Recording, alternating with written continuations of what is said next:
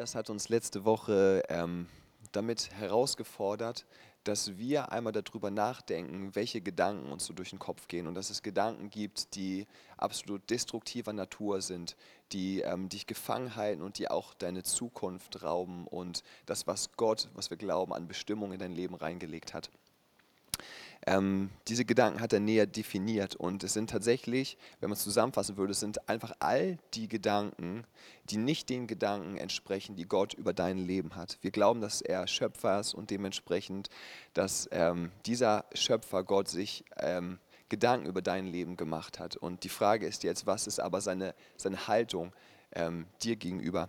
Da sehen wir in Jeremia 29, Vers 11, wo es heißt, denn ich kenne ja die Gedanken, die ich über euch denke, spricht der Herr. Gedanken des Friedens und nicht zum Unheil, um euch Zukunft und Hoffnung zu gewähren. Ich weiß nicht, ob du mit unserer Gemeinde schon vertraut bist oder ob du heute vielleicht das erste Mal eingeschaltet hast. Ähm, wir sind eine Gemeinde, die glauben an einen Gott, der in seiner, in seiner tiefsten Tiefe absolut gut ist, sozusagen porentief gut und der gute Pläne für dein Leben hat.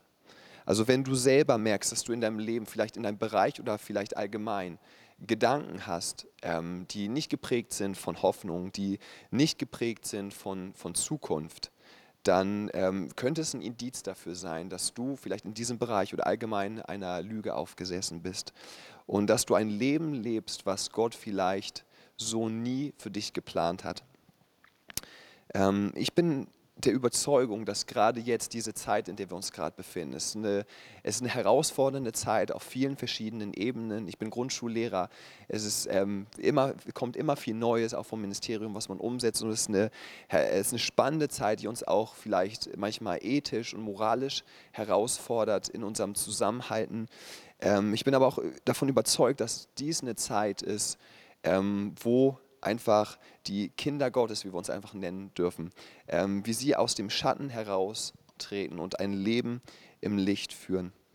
Also mit anderen Worten, wenn du zu Jesus Ja gesagt hast, dann ist dies eine Zeit für dich herauszutreten und zu scheinen. Und ich glaube, dass Gott Menschen in dieser Zeit herausruft, genau das Leben zu leben, was er vor Anbeginn der Zeit für sie geplant hatte. Ähm, und diesen Traum des Vaters, wie wir ihn auch nennen, über ihr Leben zu leben. Ähm, Gott ist für uns mehr als in Anführungsstrichen nur der Schöpfer. Ich habe das schon angesprochen, dass er für uns Schöpfer ist. Gott ist für uns jemand, wo wir zutiefst überzeugt von sind und was wir auch tagtäglich erleben, mit dem wir in einer persönlichen Beziehung leben können. Gott ist für uns mehr als nur, ähm, in Anführungsstrichen, nur ein Schöpfer. Ähm, wir glauben und wir erleben das tagtäglich, dass er mit uns in einer persönlichen Beziehung leben möchte. Und das findet ganz stark Ausdruck da drin ähm, im Aramäischen, da heißt es aber. Und das ist sozusagen so eine, so eine Bezeichnung, wie, wie wir sie haben im Deutschen für Papa oder für, für Daddy im Englischen. Also was ganz Persönliches, was sehr Intimes auch. In Galater 4, Vers 6 heißt es, weil ihr aber Söhne, also Söhne Gottes seid, und es gilt natürlich auch für die Ladies, oder Töchter Gottes seid, sandte Gott den Geist seines Sohnes in unser Herz, der da ruft, aber Vater. Also wenn du Jesus in dein Leben aufgenommen hast, dann hat der Heilige Geist in dir Raum genommen und du darfst jetzt Gott, das muss man sich auf der Zunge zergehen lassen, du darfst Gott, den, der, der alles geschaffen hat, den darfst du deinen Vater nennen. Und er ist ein guter Vater, er ist nicht nur irgendein Vater, sondern er ist, er ist der beste Vater. Wo, wo, wo Jesus selber sagt, dass selbst wenn wir Menschen, die wir böse sind, unseren Kindern Gutes geben, wie viel mehr wird er uns alles Gute geben. Ähm, und wir merken, dass wir in einer ganz, ganz spannenden Zeit sind. Und ich, ich glaube, dass die ganze Schöpfung gerade darauf wartet, dass du, wenn du Jesus in dein Leben aufgenommen hast, wenn du diese Herrlichkeit, von der ich gerade gesprochen habe, nämlich den Geist Gottes in dir trägst, dass du aus dem Schatten heraustrittst und auch vielleicht aus dem Schatten deines Denkens ähm, heraustrittst und lebst, wer du eigentlich wirklich bist, deine wahre Identität lebst in Römer 8, Vers 19 heißt es ja, die gesamte Schöpfung wartet sehnsüchtig darauf, dass die Kinder Gottes in ihrer ganzen Herrlichkeit sichtbar werden. Und hier heißt es nicht in einem Stück von ihrer Herrlichkeit und in einem Teil, sondern es heißt in ihrer ganzen Herrlichkeit. Und das ist, Das ist krass, weil wir Menschen sind und weil wir unsere Unzulänglichkeiten manchmal kennen. Aber dass trotzdem da gesprochen wird, dass diese ganze Herrlichkeit sichtbar ist. Das heißt, es wartet, Himmel und Erde wartet darauf, dass du heraustrittst, dass du das lebst, was bereits in dir ist. Und das, da ist auch für mich, schwingt das so mit dieses, dass sie es dir zutrauen, dass der Himmel es dir, dass Gott es dir zutraut, das zu leben, was er in dich hineingelegt hat, dem Raum zu geben, egal wo du gerade bist und die Menschen um dich herum zu berühren. Ich glaube ganz, ganz fest, dass dies eine Zeit ist, in der die Söhne und Töchter Gottes, die man auch ähm, Söhne und Töchter des Königs, der Königin nennen könnte, in der sie scheinen werden auch wenn es vielleicht gerade um sie herum sehr, sehr dunkel sein mag, wenn es gerade vielleicht die Zeit ist, in der wir uns befinden, wo wir merken, wir sind konfrontiert mit, mit, mit Panik, mit Veränderung, mit, mit Fragen im Hinblick auf Wirtschaft, auf Existenz, auf, auf Leib und Leben, was definitiv existenzielle Fragen sind. Aber ich glaube, dass in dieser Zeit, da wo viel Dunkelheit sich äh, in, in den Gedanken der Menschen Raum frisst, dass es eine Zeit ist für die Söhne und Töchter Gottes, einfach in dem zu scheinen, was in ihnen lebt und diese, dieser Hoffnung Ausdruck zu verleihen, die wir durch Jesus haben. Ähm, es gibt einen ganz spannenden Satz, der, der in dem Buch von, von Esther steht und da heißt es, und wer wer sozusagen, ich übersetze mal in meinen Worten, und wer weiß, ob du nicht gerade für einen Zeitpunkt wie diesen zur Königswürde gelangt bist. Ich habe schon gesagt, wir können uns Kinder des Königs, der Könige nennen. Und vielleicht, nicht, nicht nur vielleicht, ganz sicher ist es kein Zufall, dass du gerade in dieser Zeit lebst, dass du sagen kannst, Corona 2020, ich hoffe, es bleibt bei 2020, ich, ich war dabei. Ähm, dass, dass das kein Zufall ist, dass du hier bist, sondern dass Gott dir eine Bestimmung gegeben hat, gerade für diese Zeit, gerade für die Menschen um dich herum, die Menschen zu berühren um dich herum. Also auch, äh, die wirklich gerade um dich herum sind. Also zum Beispiel für uns, für meine Frau und mich hat das bedeutet, zum Beispiel unsere Nachbarn in dieser Zeit zu berühren, zu gucken, wo können wir irgendwie helfen. So, ähm, und da dem einfach Raum zu geben und dieser Hoffnung, dieser, dieser, auch dieser, dieser, dieser Freiheit. Wenn wir zum Beispiel einkaufen gehen, ich glaube, das ist so, so stark, wenn, wo Leute ähm, ich, ich, weiß nicht, wie, wie, ihr das wahrnehmt, aber wenn ihr einkaufen geht, man merkt so diese, diese Bedrückung da drin. Und wenn, wenn, man, wenn, wenn meine Frau und ich einkaufen gehen und wir sind, da ganz, wir sind da ganz frei, natürlich, wir halten uns an den Mindestabstand und wir gehen mit Mundschutz und so weiter ähm, einkaufen, wir halten uns absolut an, an, an die Bestimmung, aber trotzdem lassen wir nicht unser Gedanken unsere Gedanken runterziehen oder lassen uns von dieser Hoffnungslosigkeit anstecken und, oder von diesem, von diesem inneren Abstand zum Menschen. Ähm, und was hat Gott vielleicht alles vor, gerade in dieser Zeit für, für seine Kinder? Es gab eine Zeit ähm, im Volk Israel, davon berichtet uns die Bibel im Alten Testament, die eine ähnlich dunkle Zeit war. Ich möchte es einmal vorlesen. In Richter 6, Vers 11 bis 14 lesen wir von Gideon. Und dort heißt es, und der Engel des Herrn kam und setzte sich unter einen Baum und so weiter. Es kommen ganz viele Namen, ähm, wo ich nicht wagen werde, die jetzt alle irgendwie zu sagen, weil das wahrscheinlich, weil es wahrscheinlich doch ein bisschen anders betont wird. Auf jeden Fall der Punkt, auf den ich zu sprechen kommen möchte, ist, ähm, dass da ein junger Mann, Gideon, gerade den Weizen ausschlug in einer Kelter um ihn vor den Midianitern in Sicherheit zu bringen. Es war eine Zeit, wo Israel immer wieder heimgesucht wurde von, von, von Überfällen, wo sie immer wieder belagert wurden, wie es die Bibel beschreibt, wie Heuschreckenschwärme hineinkamen ins Land, alles zerstört haben und, wieder, und dann dieses, diese Midianiter wieder gegangen sind. Und ähm, man, man, lernt hier diesen Gideon kennen, der gerade an einem Ort, wo es eigentlich gar nicht angebracht ist, gerade Weizen in irgendeiner Art zu bearbeiten, wie er das tut, dort, wo eigentlich Wein hergestellt werden sollte. Und wie er genau da das in Sicherheit bringt. Da erschien ihm der Engel des Herrn und er sprach zu ihm in einer Atmosphäre von Angst, die hier durchkommt. Der Herr ist mit dir, du tapferer Held. Gideon aber sagte zu ihm, bitte mein Herr, wenn der Herr mit uns ist, warum hat uns denn das alles getroffen? Und wo sind all seine Wunder, von denen uns unsere Väter erzählt haben, wenn sie sagten, hat der Herr uns nicht aus Ägypten herauskommen lassen? Jetzt aber hat uns der Herr verworfen und uns in die Hand Midians gegeben. Da wandte sich der Herr zu ihm und sprach, geh hin in dieser deiner eigenen Kraft und rette Israel aus der Hand Midians. Habe ich nicht dich gesandt?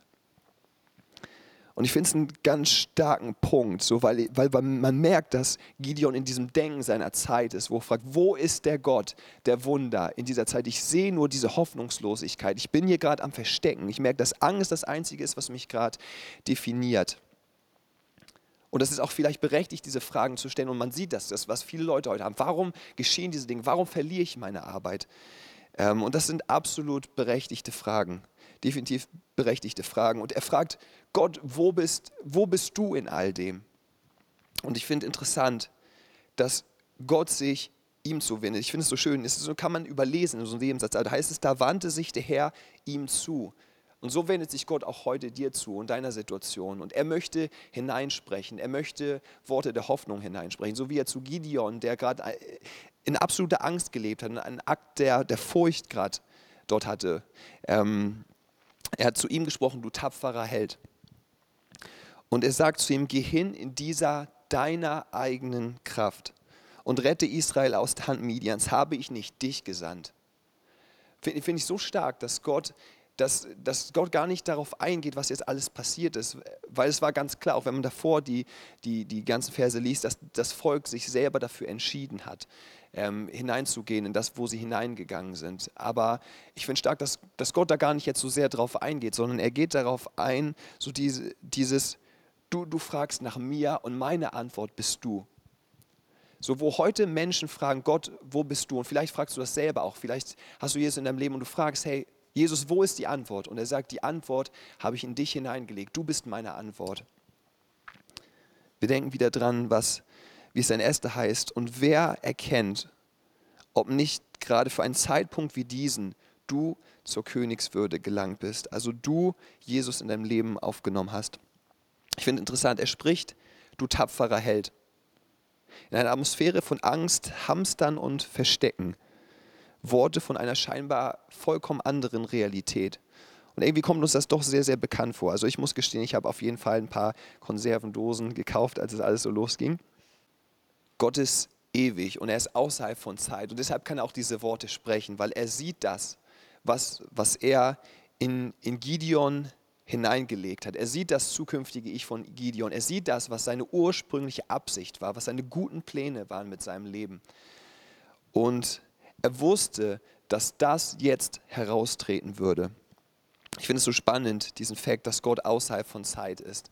Und äh, wir haben gerade auch so in der Corona-Zeit eine ähm, eine Serie geguckt, die heißt Timeless, geht so ein bisschen um Zeitreisen und so weiter. Und ich finde so diesen Gedanken so krass, dass Gott außerhalb von Zeit ist, dass Gott ewig ist, dass er schon bevor die Welt geschaffen war, dass er da war, dass er der, der, der Gott war, der nicht selber erschaffen wurde.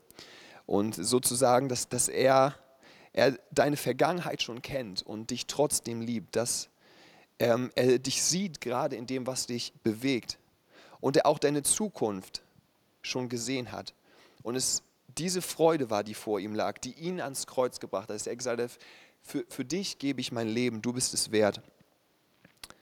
Und genauso sieht er gerade Gideon, vielleicht aus diesem zukünftigen Blick, vielleicht aufgrund dessen, was er an Kapazitäten in ihn hineingelegt hat.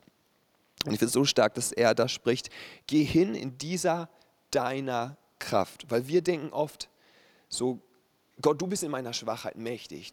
Du machst es, so ich, ich mache meinen Teil, aber du, du machst es. Aber dass Gott ihm zuspricht, dass er ihn daran erinnert, denke dran, was ich dir gegeben habe.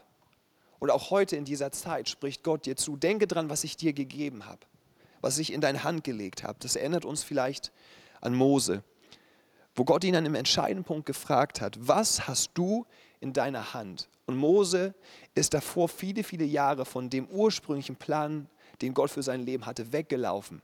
Er hat es erst versucht, selber durchzudrücken, hat nicht geklappt. Er ist geflohen und hat dann erstmal in der Einöde sozusagen ein Business angefangen als Schafhirte. Und ich finde es so interessant, dass Gott nicht mit Vorwurf kommt oder irgendwie sowas, sondern Gott spricht in seine Situation hinein. Er spricht, er spricht zu ihm, was hast du in seiner Hand? Und er hatte dann den Hirtenstab. Mose war Schafhirte. Und mich bewegt ganz, ganz stark, dass Gott genau durch diesen gewöhnlichen Hirtenstab, das auch vielleicht ein Zeichen von Moses größtem Versagen war, dass er damit die Wunder wirken würde, die ein ganzes Volk in Freiheit führt. Es erinnert uns vielleicht auch an den Jungen mit den fünf Broten und den zwei Fischen, der einfach gesagt hat, ich bringe, was ich habe Und Gott hat den Rest gegeben und es wurden viele tausend Menschen davon von beeinflusst und ein riesiges Wunder ist geschehen unter ihnen, dadurch, dass das Brot und die Fische vermehrt wurden. Also auch für uns heute, wir bringen ihm, was wir haben, nicht mehr und nicht weniger. Und er gibt seinen Geist und sein Gelingen darauf und er glaubt an das, was er in dich hineingelegt hat, an die Begabung, an die Talente, an der, wer du bist. Ein Song, der mich jetzt schon viele, viele Jahre sehr, sehr bewegt, ist der Song Little Drummer Boy. Er ist ein Cover von Bethel Music Kids und dort singt ähm, ein Teenie-Junge ähm, folgendes. Ich werde es erstmal auf Englisch einmal vorlesen und dann nochmal auf Deutsch übersetzen. Come, they told me, a newborn king to see. Our finest gifts we bring to lay before the king. So to honor him, when we come, when we come, me and my drum. Also auf Deutsch würde das heißen, komm, riefen sie mich, lass uns einen neuen geborenen König sehen. Unsere feinsten Gaben bringen wir, um sie vor dem König niederzulegen. Alles lege ich nieder, um ihn zu ehren, wenn wir zu ihm kommen. Wenn wir zu ihm kommen. Ich lege nieder mich und meine Trommel. Und das ist so stark und das ich weiß nicht, es gibt manchmal so Songs, wo man merkt, das bewegt was in dir, weil sie, weil sie so eine bestimmte Frequenz ansprechen von, von, von deinem Herzen, das, was dich bewegt, wer du zutiefst bist. Ich habe davon geredet, was Gott in dich hineingelegt hat. Ja, dein, wenn, wenn du Ja zu ihm gesagt hast, lebt dein, sein Geist in dir, aber auch das, wie er dich geschaffen hat, wer, wer du wirklich bist in deinem Innersten. Und vielleicht berührt es mich nicht zuletzt, weil ich selber, selber Schlagzeuger bin und das mein Herz ist, dass einfach durch mein Spielen Menschen einfach berührt werden. Dass es nicht nur mein, mein, mein Spiel ist, dass ich nicht einfach nur spiele, sondern dass ich es niederlege vor ihm. Und es ist auch etwas, was in mir mich berührt und was mich auch oft zu Tränen rührt, ähm, weil da etwas angesprochen wird in mir, was ich glaube, was der Himmel da hineingelegt hat. Und genauso hat er etwas in dich hineingelegt. Es ist das Gleiche, das mich mit drei Jahren hat zu meinem Papa auf die Bühne krabbeln lassen. Ich hatte so eine kleine rote Gitarre und ich habe einfach mit Lobpreis gemacht. So mit, mit, mit Hände gehoben und so, wie wir das manchmal machen, einfach als Zeichen sozusagen, dass wir Gott ehren. Ähm, und das war, das war einfach so eine, als, als dreijährige Junge schon so eine natürliche, was Natürliches, was in mir rauskam. Es ist das Gleiche, was Gott in mich gelegt hat, was mir in meiner dunkelsten und vielleicht von Gott entferntesten Zeit in meiner Teenie-Zeit, wann auch sonst, einfach Halt gegeben hat, auch in Musik ähm, und Richtung und einen, einen Sinn für mein Leben zu dem Zeitpunkt. Und es ist das Gleiche, was meine Musik zu der werden ließ, die ihn einfach anbetet und die ihn ehrt. Es ist das Gleiche, was mich in meinem Zimmer Stunden für Stunden anbeten ließ, einfach weil es das Schönste ist, in seiner Gegenwart zu sein.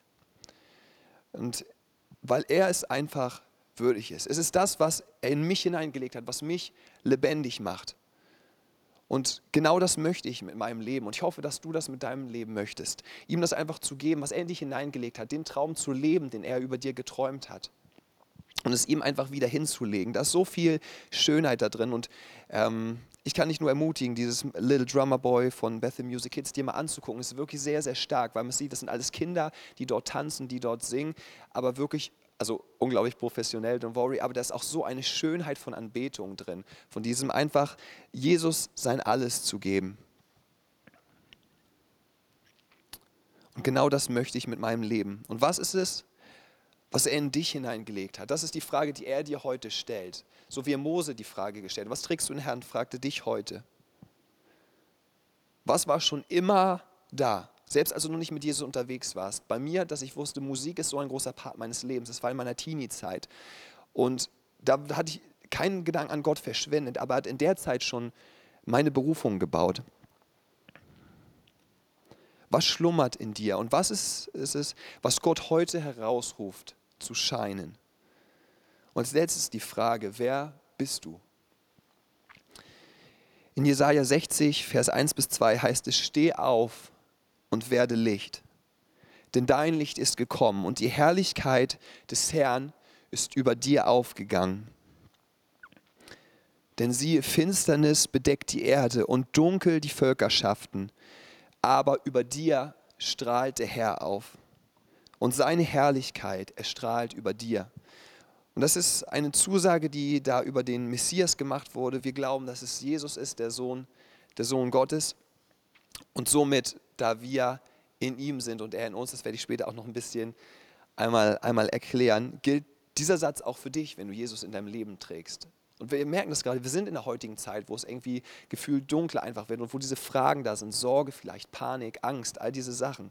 Ähm, so wo, wo selbst wenn es um dich herum dunkler wird, dass Gott ausspricht, über dir ist Licht aufgegangen. Also du bist wie so ein Leuchtturm, Licht in der Finsternis. Und das, das werden Menschen sehen, also ob du es möchtest oder nicht.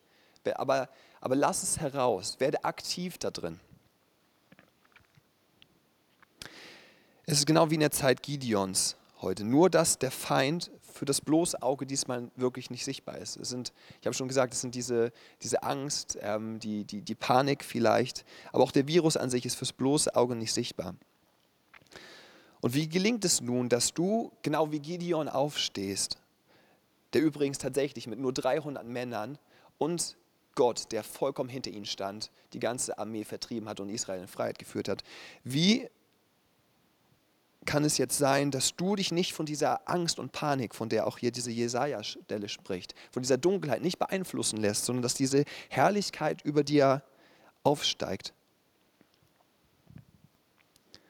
Paulus nimmt uns da so ein bisschen mit hinein, was, was, manchmal, was manchmal abgeht. Dass es nicht nur die Realität ist, die wir vor Augen haben. In der westlichen Welt sind wir manchmal so sehr materialistisch geprägt, sehr rationalistisch. Und wir merken aber auch, dass es Dinge gibt, die man nicht erklären kann die, die, die irgendwie die, die darauf schließen lassen, dass es dann noch eine Komponente geben muss. Und wir nennen sowas, ähm, wir nennen sowas die, die unsichtbare Welt. Und Paulus schreibt darüber in Epheser 6, Vers 12. Denn unser Kampf richtet sich nicht gegen Wesen von Fleisch und Blut, sondern gegen die Mächte und Gewalten der Finsternis, die über die Erde herrschen, gegen das Heer der Geister einer unsichtbaren Welt, die hinter allem Bösen stehen. Ich glaube einfach, wenn ich mir das angeguckt habe, was manchmal in der Welt abgeht, sei das, sei das zum Beispiel Menschenhandel oder seien es manchmal solche Sachen wie, wie ISIS oder so, wo ich denke, das ist nichts, nichts, wo man sagen kann, dass das macht ein Mensch einfach. Sondern das ist einfach, da steht etwas dahinter, das ist eine Kraft, was Menschen einfach beeinflusst. Das ist etwas, was sozusagen in dem unsichtbaren Bereich abgeht und was, was da Menschen beeinflusst. Genauso glaube ich, dass jetzt gerade einfach, dass, dass da etwas geschieht in der geistlichen Welt, dass da gerade diese Sorge ist, diese Panik. Und es ist für einige Leute wirklich auch ange, angebracht vielleicht, dass sie sich Gedanken machen, vielleicht wenn sie in einer Risikogruppe sind. Aber trotzdem denke ich, dass da so viel, so viel einfach mitschwingt, was einfach, ähm, was nicht von der Sache an sich kommt.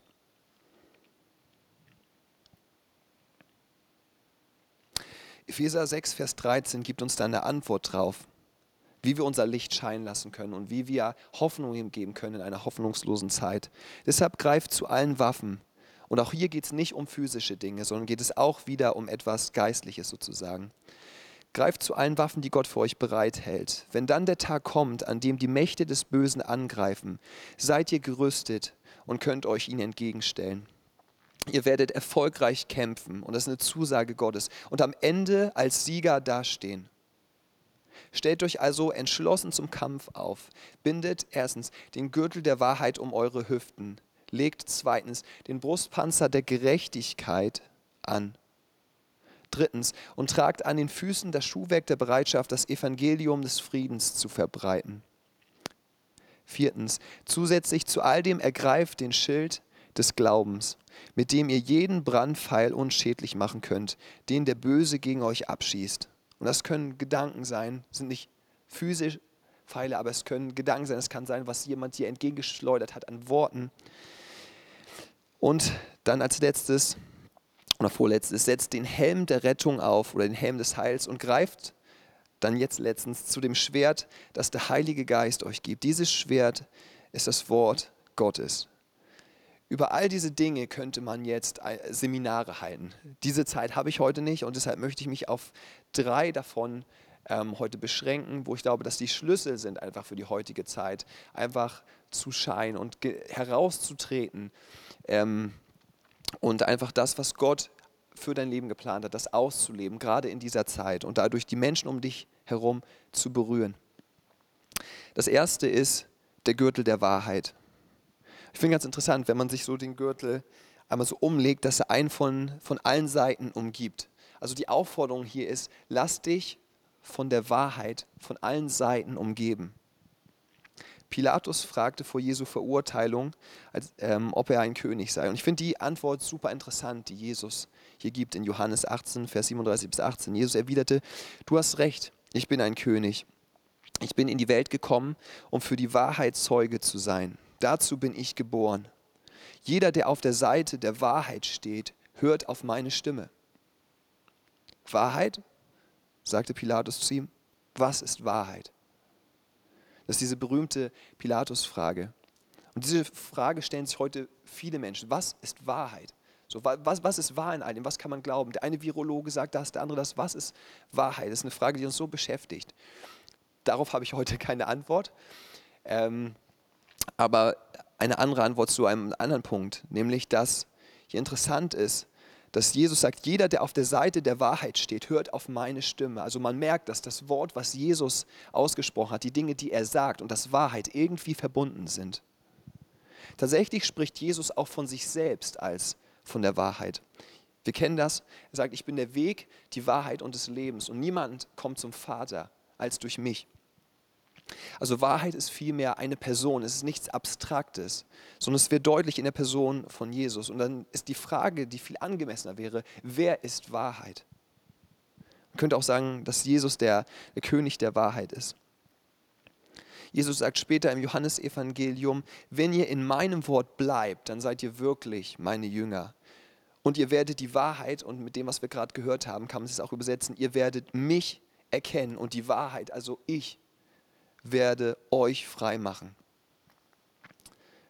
Johannes 8, 36 fügt hinzu, nur wenn der, wenn der Sohn euch frei macht, dann seid ihr wirklich frei. Und wir spüren hier, dass Wahrheit und das Wort Gottes unglaublich eng miteinander verbunden sind. Jesus sagt, wenn ihr in meinem Wort bleibt und auf der anderen Seite, dann werdet ihr Wahrheit erkennen. Das Wort und Wahrheit, die gehören zusammen. Und es ist interessant, wenn vielleicht der ein oder andere aufmerksame Beobachter gerade mitbekommen hat, dass tatsächlich das Wort Gottes hier als Schwert dargestellt wird. Und wo bewahrt man das Schwert auf? Richtig am Gürtel. Also das Wort Gottes und Wahrheit sind eng miteinander verbunden. Und wir können uns da einfach rausnehmen, dass, dass Jesus uns umgibt. Wenn ich überlege, was bedeutet das praktisch für mich? Es, nicht nur, es soll, für mich war früher dieses, diese, diese ganze Passage immer so, das war irgendwie weit weg, konnte ich nichts mit anfangen. So. Aber so, dass Jesus mich umgibt und dass er mein Leben zusammenhält, so wie, wie ein Gürtel alles zusammenhält. Ohne einen Gürtel wird es ziemlich kalt unten rum.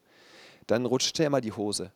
Aber, aber dieser Gürtel, er hält, er hält alles zusammen.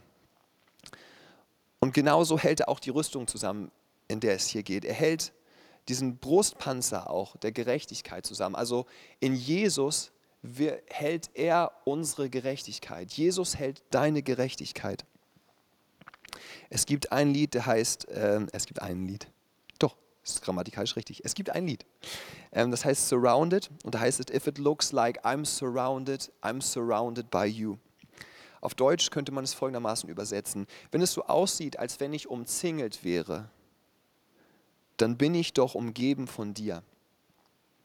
Wir haben vor ein paar Wochen eine geniale Predigt von Ruben genau dazu gehört, dass Elisa, ein Prophet aus dem Alten Testament, und sein Diener in einer Stadt waren, die belagert wurde. Und der Diener guckt von der Stadtmauer herab und er sieht das Heer, was ringsherum ist. Und er fühlt sich im wahrsten Sinne des Wortes hoffnungslos und in einer ausweglosen Situation, umzingelt von dem Feind. Und Elisa sagt, Herr, öffne ihm die Augen. Und die Augen werden ihm aufgetan und er sieht, dass zwischen ihm selber und zwischen der Stadt und der Armee Engel rundherum sind. Und diese, genau das macht dieses Lied deutlich. Wenn du dich umzingelt fühlst, vielleicht gerade von dieser Dunkelheit, von der ich gesprochen habe, von dieser Panik, von dieser Sorge, wenn sie um dich herum ist, und es ist fühlbar manchmal, wenn man einkaufen geht, es ist fühlbar in den Gesprächen, es gibt fast kein anderes Thema mehr. Es ist, es ist spürbar, es ist fühlbar und es versucht, ein, es versucht, Besitz von einem zu greifen. Dann darfst du einfach wissen, dass Wahrheit dich umgeben hat, dass du in Jesus bist und Jesus in dir und dass du von seiner Wahrheit umgürtet bist und dass er dich von allen Seiten sozusagen schützt.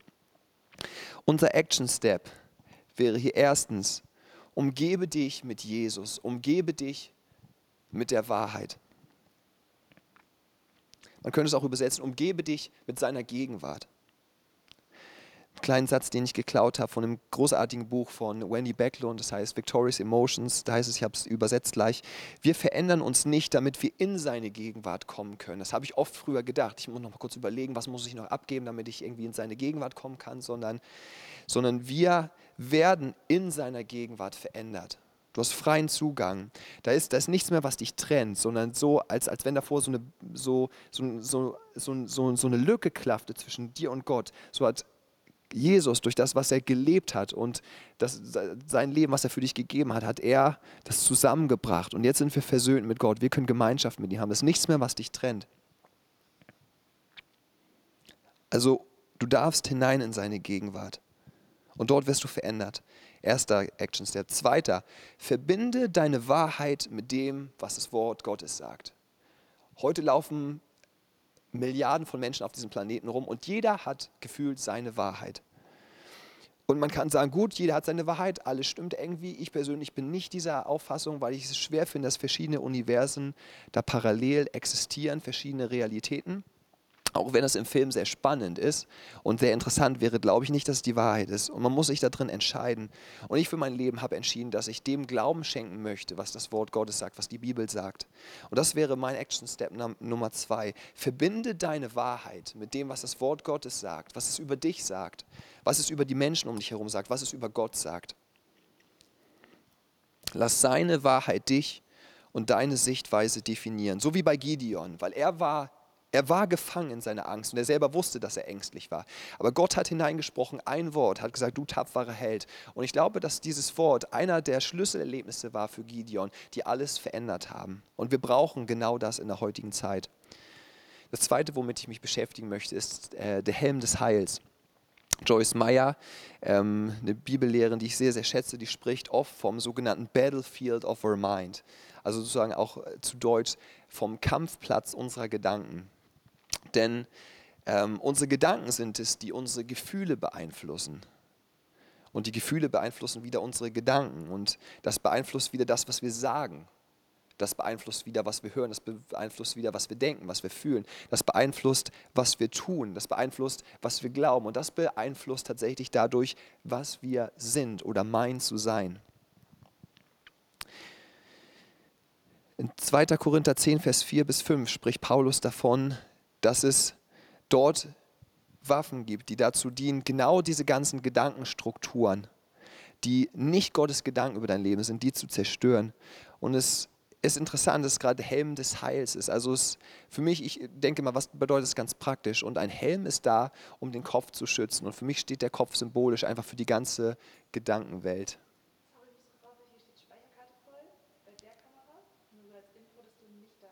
Okay, ich gucke auch eh die ganze Zeit nur in die rein, das kriege ich gar nicht hin. Ja. Okay. Ja. Ja, okay. Ähm, ach, jetzt weiß ich bloß nicht den, den Punkt, bei dem ich war. Genau, genau, das, der unsere Gedanken, ähm, unsere Gedanken schützt. Und äh, Paulus spricht hier davon, dass Gedankengebäude zum Einsturz gebracht werden sollen. Und dass sich alles, was sich gegen sozusagen die, die wahre Gotteserkenntnis auflehnt, dass das in unserem Denken gefangen genommen werden soll. In Römer 12, Vers 2 heißt es, richtet euch nicht länger nach den Maßstäben dieser Welt. Denkt nicht, wie die Welt denkt, sondern lernt in einer neuen Weise zu denken, damit ihr, damit ihr verändert werdet und beurteilen könnt, ob etwas Gottes Wille ist, ob es gut ist, ob Gott Freude daran hat und ob es vollkommen ist. Also wir merken hier, dass Veränderungen ganz wesentlich zu tun hat mit der Art und Weise, wie wir denken. Da kann ich dir nur noch mal empfehlen, die vorangegangene Predigt von Matthias zu hören. Der hat sich auf diesen Gedankenbereich spezialisiert sozusagen. Ähm, und wir, wir merken hier, dass, dass Paulus sagt, es ist so wichtig, dass wir umdenken. Und die größte Sicherheit, die wir einfach haben, ist die Sicherheit, die von unseren Gedanken auskommt. Und ich habe das gemerkt bei Leuten, die, die eine große Unsicherheit haben, die, die sagen, oh, ich weiß gar nicht, ähm, ich, ich glaube irgendwie an Gott, aber ich weiß gar nicht, werde ich eines Tages bei ihm sein und so weiter. Das ist eine große Unsicherheit in dem Leben. Aber dieser Helm des Heils und der Rettung, dass du weißt, egal was kommt auch in diesem Leben an Herausforderungen, und wir sehen gerade Herausforderungen, ähm, egal wie es gerade um mein Heute bestellt ist, ich weiß, wo mein Zuhause ist, ich weiß, wo ich meine Ewigkeit verbringen werde und ich weiß es. Viele, viele würden sagen, ja, kannst es hoffen, aber bei mir ist es mehr, deswegen finde ich auch manchmal Glauben trifft es vom, vom Wort nicht, sondern ich habe so eine Gewissheit in mir, das ist vielleicht das richtige Wort, dass, dass, dass, dass ich weiß, wie das Ende ausgeht, dass ich weiß, dass er für mich den Preis bezahlt hat und dass ich einfach vor, vor Gott stehen werde und dass ich mit ihm in Ewigkeit einfach diese Beziehung weiterführen werde, die ich jetzt schon hier einfach leben darf. Und das bringt einfach Sicherheit in unser Leben. Das ist die größte Sicherheit für einen Christen. Denn Gott hat uns nicht einen Geist der Angst gegeben, sondern Kraft der Liebe und der Besonnenheit. Und ich liebe dieses Wort Besonnenheit, weil das im Englischen heißt es Sound Mind, weil es einfach darum geht, dieses, dieses gefestigte Denken, was nicht sich beeinflussen lässt davon, oh, der hat mich gerade abgelehnt, und ich, ich struggle da manchmal mit, ganz ehrlich, ich weiß nicht, wie es für dich ist, aber dass nicht sich von diesen äußeren Faktoren ablenken lässt, oh, der mag mich nicht oder wie wird diese Situation werden und all diese Gedanken, sondern einfach gerichtet ist darauf, in, in, in Christus, in Jesus ist meine Sicherheit. Und das ist meine Frage. Weißt du, wo du zu Hause bist? Weißt du, wo du herkommst, wo du hingehst? Es gibt nichts, was mehr Sicherheit gibt, als zu wissen, dass man zur Familie Gottes gehört. Und zu wissen, wie die Geschichte ausgeht. Und dann, wenn, wenn, wenn, wenn diese Sicherheit, wenn wir diesen Helm aufhaben sozusagen, wenn diese Sicherheit sich bahnbricht in unserem, in unserem Denken, es ist wirklich wie ein Schutz. Und dann kommt es automatisch, wie es in Philippa heißt, dass dann der Friede Gottes, der über alles Verstehen hinausgeht. Und ich verstehe nicht alles, was heute abgeht. Ich, ich, ich verstehe es alles nicht aber ich weiß, dass, dass dieser Friede Gottes über meine Gedanken wachen wird und mich in meinem Innersten bewahren wird. Also es ist wiederum, es ist dieser Friede, der von innen kommt, der von ihm kommt, der kommt nicht von außen durch Umstände. Wenn du es versucht hast, bisher einfach diesen Frieden zu bekommen, indem du die Umstände kontrollierst, es ist gerade in dieser Zeit unmöglich. Es ist unmöglich für den Menschen. Wir kommen an ein Limit. Aber gerade in dieser Zeit ist das so ein starkes, so, so ein starkes Zeugnis, wenn, wenn, wenn, wenn Christen einfach aus diesem Frieden heraus leben, den sie einfach dadurch haben, dass sie sicher sind in Gott, dass sie wissen, dass ihr Leben sicher ist in ihm. Und damit Menschen einfach berühren, die genau danach sich ausstrecken. Ich finde es so stark, dass es einfach darum geht, dass es aus dem, aus dem Innersten kommt. Der dritte Bereich, der mir unglaublich auch Spaß gemacht hat bei der Vorbereitung, ist der Brustpanzer der Gerechtigkeit. Jesus ist unsere Gerechtigkeit. Ist die Frage, was ist hier mit Gerechtigkeit gemeint? Man kann es hier auch übersetzen, es wären so Synonyme zum Beispiel Vollkommenheit. Jesus ist unsere Vollkommenheit. Jesus ist sozusagen, ist, kann sagen, unsere Perfektion. Ähm, das, was wir selber nie erreichen konnten dass wenn, wenn, wenn, die, wenn wir in einem Bereich sozusagen, sagt die wenn wir in einem Bereich versagt haben, dann haben wir in allen Bereichen versagt. Und es gilt für jeden einzelnen Mensch, dass wir da Fehler gemacht haben. Die Bibel nennt das, nennt das Sünde und es ist etwas, was uns von Gott getrennt hat. Denn, denn, er selber, denn er selber war komplett ohne Sünde.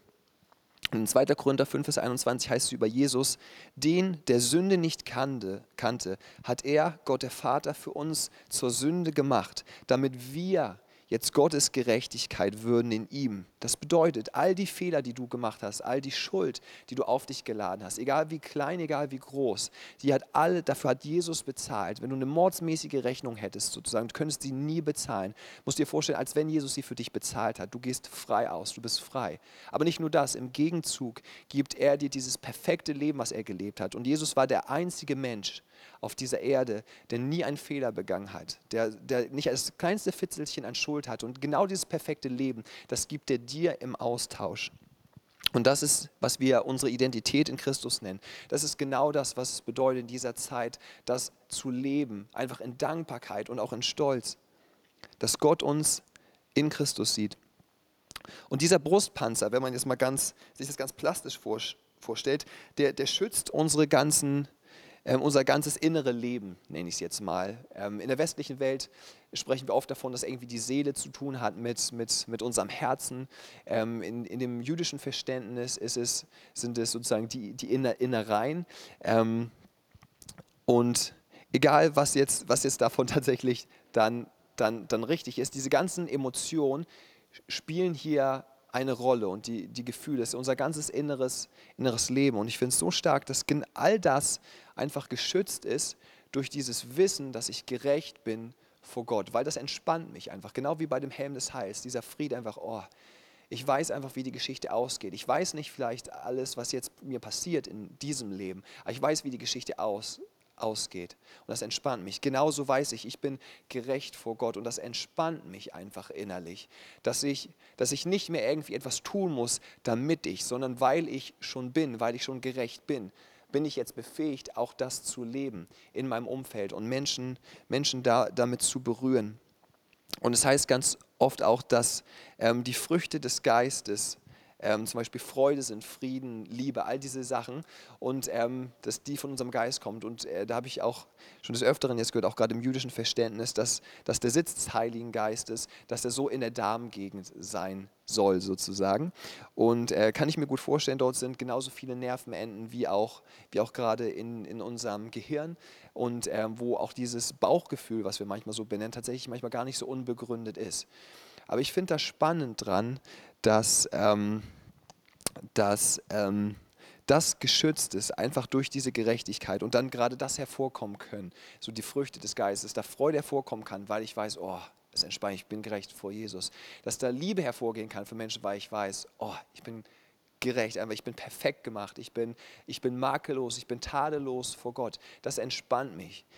Ähm, setzt natürlich voraus, dass ich das glaube definitiv. Ansonsten hat das ähm, mit deinem Leben vielleicht dann nicht, nicht viel zu tun, auch wenn ich glaube, dass es für jeden Menschen eine Realität ist.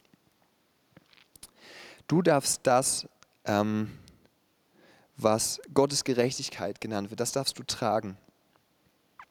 In Römer 5, Vers 19 heißt es, denn wie durch des einen Menschen Ungehorsam die vielen in die Stellung von Sündern versetzt worden sind, so werden auch durch den Gehorsam des einen die vielen in die Stellung von Gerechten versetzt werden. Also es geht da erstmal um Adam, der sozusagen sich entschieden hat, Gott nicht zu vertrauen, ein eigenes Ding zu machen und das ist Zielverfehlung. Genau das bedeutet eigentlich Sünde und dadurch sind alle schuldig geworden. Und dadurch, dass Jesus ein perfektes Leben gelebt hat, sind wir als Menschen alle gerecht geworden durch ihn. Und du darfst jetzt Gottes Gerechtigkeit tragen. Schon im Alten Testament steht in Jesaja 59, Vers 17, das wusste ich gar nicht bis vor kurzem, er, also der Herr, von dem ist hier die Rede, zog Gerechtigkeit an wie ein Panzer und setzte den Helm des Heils auf sein Haupt. Also es ist im Alten Testament etwas, was Gott getan hat. Und dass jetzt im Neuen Testament uns das geraten wird. Das heißt, dass wir, dass uns genau das Gleiche jetzt zusteht wie Gott und dass er uns zutraut, dass wir dieselben Gedanken denken, dass wir dieselben, dieselben Frieden haben, dieselbe Sicherheit, dieselben Gedanken, die er hat, dass wir sie denken, dass wir, dass wir genau dasselbe in unserem, in unserem Inneren vorgeht. Also diese Liebe, die Gott ausmacht, dieser Frieden, die Freude, dass genau das, dass das in unserem Leben Raum nehmen kann. Dass du diese Gerechtigkeit lebst, dass du diesen Helm der Rettung hast. Und was gibt es Scheinderes als ein Brustpanzer der Gerechtigkeit Gottes, in, in dieser Welt ist es überhaupt nicht, überhaupt nichts, was vergleichbar ist. Aber es hat so eine, so eine Anziehungskraft. Und das wird ganz deutlich dann wieder in Jesaja 60, Vers 1 bis 2. Steh auf, werde Licht, denn dein Licht ist gekommen und die Herrlichkeit des Herrn ist über dir aufgegangen. Denn siehe, Finsternis bedeckt die Erde und Dunkelheit die Völkerschaften, aber über dir strahlt der Herr auf und seine Herrlichkeit erscheint über dir. Ist es nicht stark einfach, dass genau du da drin leuchten kannst? Nicht in dem, was du selber getan hast, darum geht es nicht mehr, sondern es geht darum, dadurch, wer du bist, wer du bist durch ihn.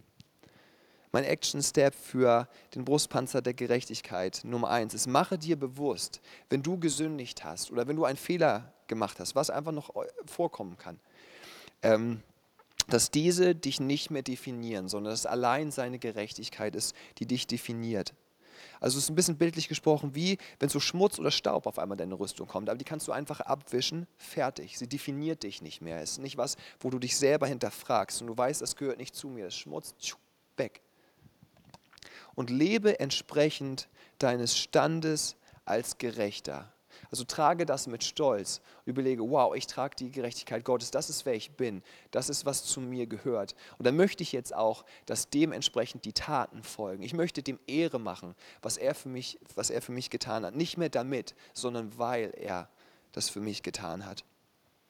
Und deswegen möchte ich dich heute noch mal ganz, ganz stark ermutigen. Vielleicht kennst du Jesus noch gar nicht. Vielleicht waren viele der Dinge, die ich gerade gesagt habe, vielleicht neu für dich und, und du hörst es vielleicht zum ersten Mal. Ähm, ich möchte dich einladen. Es ist die beste Entscheidung, die man machen kann, ein Leben für Jesus zu leben, ein Leben mit ihm zu leben und das anzunehmen, dieses Geschenk, was, was er einfach hat. Weil genauso wie man diesen, diesen Brustpanzer und den Gürtel und das Schwert, das alles anziehen muss, genauso müssen wir uns auch entscheiden, dieses Geschenk anzunehmen. Genauso musst du dich heute entscheiden, ob du dieses Geschenk annehmen möchtest. Er, er, hat, es, er hat es dir bereits verpackt, er ist bereits an dich gesendet worden. Aber es ist deine Frage, was du damit machst, ob du das an, anziehen möchtest. Und wenn du sagst, ich möchte das, ich selber bin am Ende all meiner Weisheit, meine Gedanken spielen verrückt, ich wünsche mir so sehr nur ein bisschen Frieden oder du merkst in deiner Seele, dass da Unruhe ist und du merkst, dass, dass, dass dort Chaos herrscht und Angst und Sorge sich äh, Raum gemacht haben. Und du, du spürst es schon körperlich in, in, in deinem Bauch vielleicht. Dann möchte ich dich einladen, einfach, wenn du, wenn, wenn, wenn du das möchtest, dass du mir nachbetest und dass du genau das empfangen kannst. Und äh, ich möchte ganz ehrlich sagen, es bedeutet nicht, dass in dem Moment sich alle Umstände ändern, aber Jesus sagt und verspricht uns, dass er bei uns sein würde, bis ans Ende aller Tage. Und genau dieses Versprechen gilt dir auch heute. Und dementsprechend lass, wenn das auf deinem Herzen ist und wenn du ihm heute dein Leben geben möchtest, wenn du sagen möchtest, ich möchte das Leben, Jesus, ich möchte nicht mehr aus, aus mir selber heraus mit meinen Möglichkeiten, sondern ich möchte deine Möglichkeiten kennenlernen, lade ich dich jetzt ein, mir nachzusprechen. Ich wiederhole und du darfst dann nachbeten. Jesus, ich danke dir für dieses Geschenk, was du mir gegeben hast. Ich danke dir dafür, dass du für mein Leben nichts als Liebe empfindest. Und ich danke dir, dass du mit mir in Beziehung leben möchtest. Ich danke dir, dass dein Wort sagt, wen der Sohn frei macht, der ist wirklich frei. Und ich möchte deine Freiheit. Ich möchte ein Leben mit dir leben. Und ich möchte sagen über mein Leben, siehe, das Alte ist vergangen und Neues ist geworden. Jesus, ich gebe dir heute mein Leben. Amen. Und wenn du dieses Gebet gerade gebetet hast und es aus deinem Herzen kam, dann ähm, sagt uns das Wort Gottes, dass du heute eine neue Schöpfung geworden bist, dass das Alte vergangen ist und das Neues geworden ist, etwas Neues entstanden ist, dass, dass jetzt du dich selber sehen kannst wie in einem, in einem, in einem in neuen Klamotten sozusagen, wenn du vorher Lumpen anhattest, dass du jetzt wie ein strahlendes weißes Gewand anhast sozusagen. Ähm, kannst dir auch irgendwie weiße Chino vorstellen und weiße Sneakers, geht auch. und ähm, ich möchte noch einmal ganz kurz für dich beten. Wenn du schon mit Jesus gehst, ähm, wenn du schon mit ihm unterwegs bist, möchte ich dich heute einfach herausfordern, herauszutreten. Ich glaube, wie wir das gerade gesehen haben, dass es an der Zeit ist, dass wir Menschen berühren und dass das, was er in uns hineingelegt hat, an Talenten, an Gaben, aber auch einfach an unserer Identität als Kinder Gottes, dass wir das ausleben in dieser Zeit, um eine Welt zu berühren, die sich so sehr nach ihm ausstreckt. Und Jesus, ich bete heute an diesem Tag, dass du uns immer wieder bewusst machst, wer du bist und wer wir sind und wer wir in dir sind, Jesus. Und dass, dass alles, was wir brauchen, bereits da ist durch den Heiligen Geist in uns. Und Heiliger Geist, dass du uns lehrst, ähm, einfach dir zu folgen. Dass du uns hilfst, da drin mutig zu sein, weil du uns zusprichst, dass wir mutig sind, so wie du es Josua zugesprochen hast mutig und stark zu sein in dieser Zeit, Jesus, um die Menschen um uns herum zu berühren. Vater, wir danken dir, dass wenn wir Zeit in deiner Gegenwart verbringen, dass, dass wenn wir uns beschäftigen mit dem, was du in deinem Wort sagst, wer wir sind und wer du bist, dass es uns prägt, dass unser Denken verändert, Vater, dass es unsere Gefühlsebene verändert, dass es unser Handeln verändert und dadurch unser Umfeld, Jesus. Und genau das wollen wir sehen in dieser Zeit, Vater. Wir danken dir dafür, dass wir Hoffnung bringen werden, dass wir Schein werden in dieser Zeit, Vater, wo Dunkelheit sich Raum genommen hat. Und wir danken dir, dass dadurch Hoffnung hineinscheint in diese Gesellschaft, Jesus. Und wir danken dir, dass wir erwarten dürfen, dass du Mächtiges durch uns tust. Und wir geben uns dir einfach hin. Und wie dieser kleine, kleine Drummer Boy in dieser Geschichte, geben wir dir unsere Talente, geben wir dir, was, was wir haben. Und wir danken dir, dass du deinen Geist da hinaufgehst und dass du es multiplizierst und dass du es zum Segen werden lässt, Vater, für viele, viele Menschen. Dass in dieser Zeit viele Menschen dich kennenlernen und was dein Herz ist und was deine Absichten sind, die 100% gut ist. Wir lieben dich, Jesus, und dir sei alle Ehre in Jesu Christi Namen. Amen.